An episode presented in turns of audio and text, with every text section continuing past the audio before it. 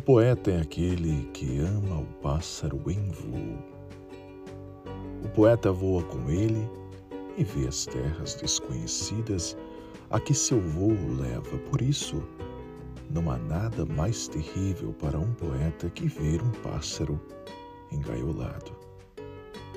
Daí que ele se dedique hereticamente à tarefa de abrir as portas das gaiolas para que o pássaro voe.